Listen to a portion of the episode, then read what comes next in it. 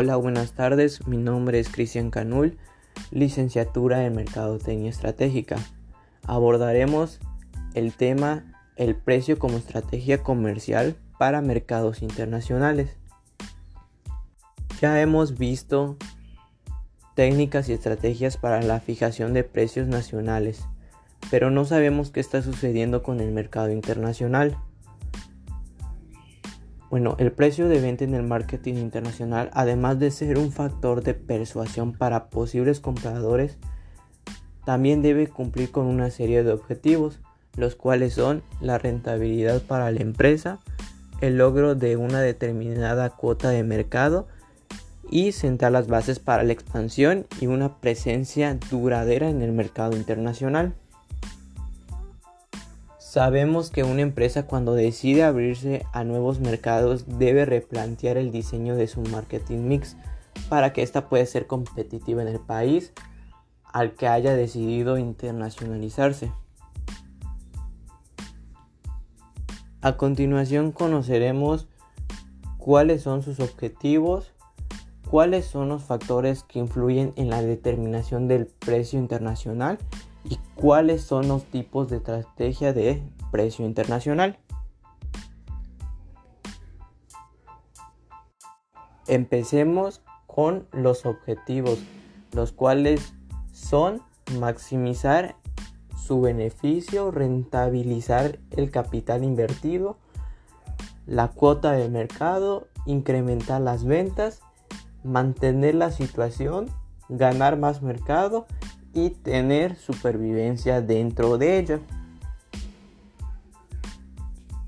Los factores que influyen en la determinación del precio internacional debemos tomar en cuenta y analizar bien las variables y los costos como lo son el tipo de competencia que se tiene tanto directa como indirecta medir el impacto de oferta y demanda, es decir, denominado también como elasticidad de la demanda. Los factores psicológicos, la regulación y calidad, los costos de mercadotecnia y comercialización, también la paridad, la alza de precios y los aranceles y gobiernos. El precio también se debe caracterizar por influencia en las empresas, en los intermediarios y en los consumidores, pues ya que es la única variable, que procede en ingresos, la que posiciona el producto y a la compañía, la que por el canal de distribución se condiciona a ser seleccionado y la que repercute psicológicamente en el consumidor final. Y entre los factores a la hora de decidir la estandarización y adaptación, las que se deben de tomar en cuenta son la facilidad para comprar, los productos homogéneos o digital, los plazos de tiempo, el transporte y la imagen de la marca. Una vez que nosotros hayamos decidido los precios unitarios, Ahora deberemos afinar la estrategia comercial a la que se le aplicará y entre esas estrategias destacan la estrategia para nuevos productos. En esta estrategia son las que generan nuevos artículos y, dirigen y se dirigen al mercado actual buscando utilizar la experiencia de la marca y creando nuevos productos que sean atractivos. Otra estrategia es la de estrategia de precios de prestigio, que en esta es una estrategia en que las empresas aumentan el precio de su producto para poder crear una percepción de que, de que están vendiendo un producto de alta calidad, es decir, que están estrechamente vinculadas a la percepción de la marca. La estrategia de precios para cartera de productos. En estos casos, para facilitar la tarea de gestionar y comercializar tantos productos, las compañías suelen agruparse en líneas de producto y dentro de cada línea de disponer de muchos, a pocos modales distintos.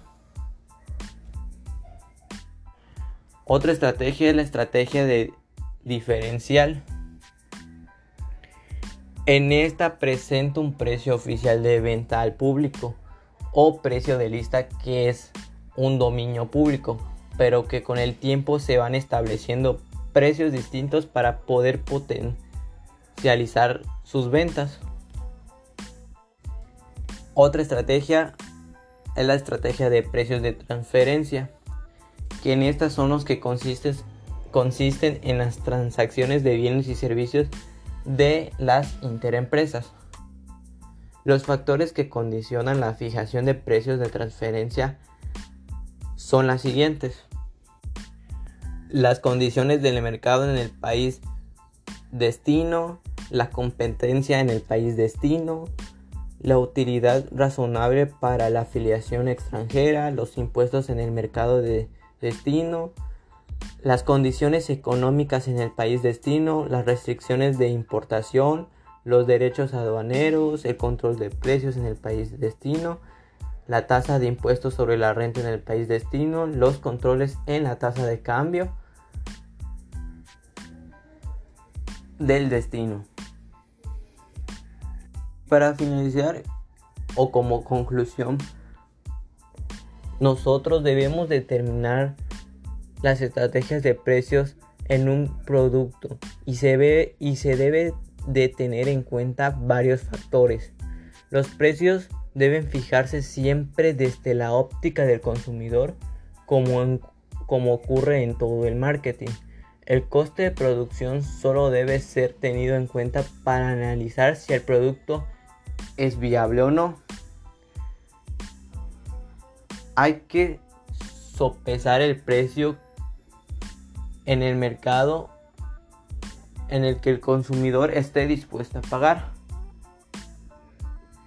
Pero nunca hay, nunca hay que tenerlo como referencia a la hora de fijar un precio.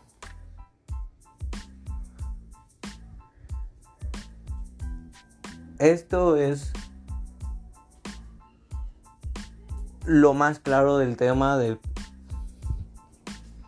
del precio como estrategia comercial para mercados internacionales. Esto sería todo y espero que les haya gustado, que sirva de apoyo. Gracias.